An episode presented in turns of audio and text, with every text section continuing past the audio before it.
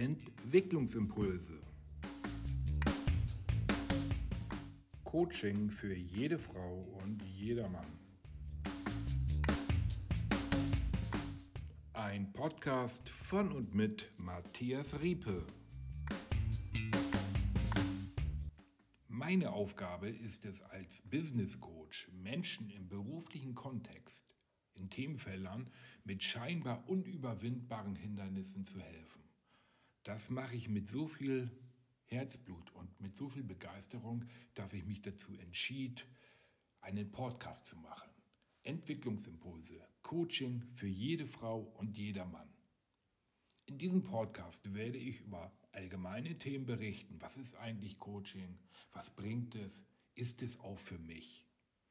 Ich werde weiterhin ganz konkrete Fallbeispiele, also von lebendigen Coachings berichten. Natürlich mache ich das anonymisiert und nur mit Zustimmung der Coaches.